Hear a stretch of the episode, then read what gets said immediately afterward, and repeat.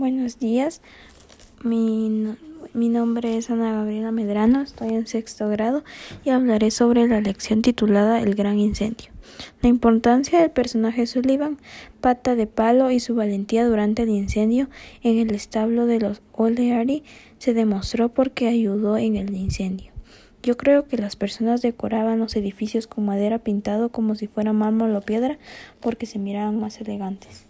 Así que este es mi trabajo de hoy y de comunicación y lenguaje. Adiós.